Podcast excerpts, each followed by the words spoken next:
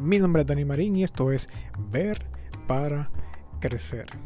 Todas las semanas tomamos un principio de la palabra, un principio, un principio de fe y lo presentamos de una manera accesible, de manera clara, para que podamos utilizarlo y vivir a propósito. Me gustaría compartirte la siguiente idea. Cuando, de hecho, hablando de ideas, cuando Dios nos da una idea, ¿qué pasa cuando Dios nos da una idea? Cuando Dios coloca en, nuestra, en nuestro corazón un sueño, un anhelo, una ambición, este, una meta, algo que queremos alcanzar. Yo pienso que todos tenemos ideas para que puede llevar nuestra vida un paso más adelante. Todos tenemos una meta, todos tenemos un sueño.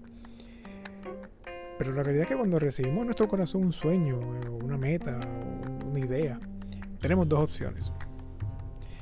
La primera opción es que podemos simplemente guardarla y admirarla, la belleza de nuestra idea, ponerla así como un estante y ponerle como que una, una botellita, una caja de cristal y observarle y decir qué cool, tengo una idea y, y, sumergirte y disfrutar el potencial que, que podrías tener, podrías alcanzar, porque tienes esa idea.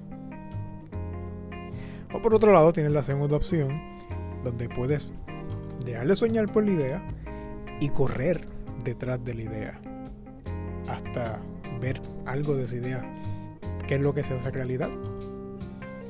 Lo que pasa es que cuando seguimos las ideas, pues siempre nos van a hacer atravesar por estas cuevas o estos lugares que pues se ven tenebrosos, que nosotros llamamos incertidumbre y llamamos riesgos, riesgos a fracasar, riesgos a que queden en vergüenza, miedo a que de momento no se den las cosas como tú pensabas. Ese miedo, esa incertidumbre o, o no ser suficiente, son como estas cuevas donde nos hace atravesar, queramos o no, cuando decidimos perseguir una idea.